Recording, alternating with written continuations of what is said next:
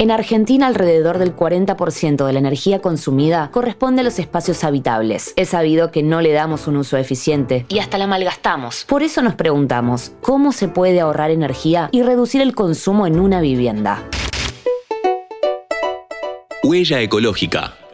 Hola, ¿cómo están? Soy Marina Moroni y les doy la bienvenida a un nuevo podcast de interés general. Para poder hacer un uso responsable de la energía, tenemos que cambiar ciertos hábitos y costumbres que solo tendrán efecto si entendemos que esta práctica es beneficiosa para nuestra economía, para la familia, para el servicio eléctrico en sí, para la comunidad y para el planeta. Soy Andrea Franchi, directora técnica de Energy Performance para Argentina y Chile. Para ir interiorizándonos en el tema, queremos saber en qué situación nos encontramos como país y si hay un límite de energía que debemos consumir en nuestro territorio. Como país no tenemos ningún límite de consumo de energía. Ahora bien, existen muchos países en el mundo que sí se autodefinen un objetivo y limitan su consumo. Y esto tiene que ver con su estrategia de largo plazo, con políticas públicas que no solo están mirando su contexto y su escenario energético, sino también miran sus compromisos con el tema de cambio climático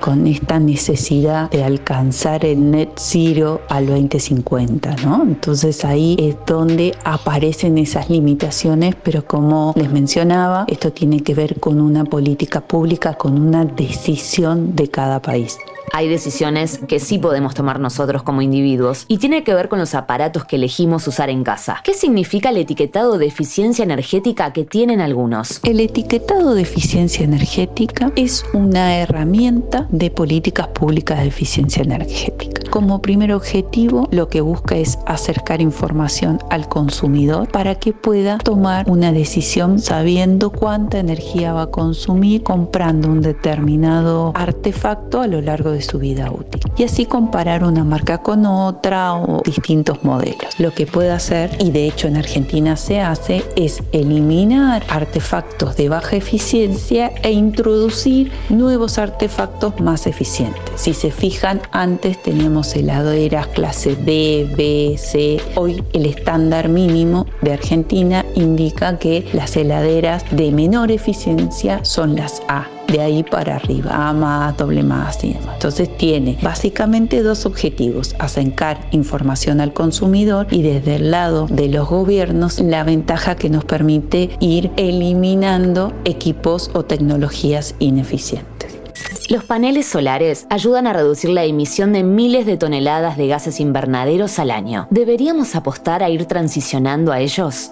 Los paneles solares contribuyen a contar con fuentes de energía más limpias y por ende es un instrumento más para adquirir la sostenibilidad y alcanzar una transición energética hacia la carbono neutralidad. Pero también es importante ser consciente de la sinergia que existe entre la eficiencia energética y las energías renovables. Si nosotros quisiéramos alimentar nuestro hogar con paneles solares, se hace el cálculo de cuánto consumimos, en qué zona estamos, cuál es la irradiación y se puede determinar los metros cuadrados de paneles que necesitamos para alimentar nuestro hogar hoy. Ahora bien, si lo pensamos al revés y primero implementamos acciones de eficiencia energética, reducimos nuestros consumos a la mínima expresión, la inversión que tenemos que hacer en paneles solares va a ser menor. ¿Por qué? Porque vamos a tener que cubrir una demanda menor. Este ejemplo lo que busca es mostrar la sinergia y la importancia de trabajar en conjunto en eficiencia y renovables. Primero eficiencia y después energías renovables.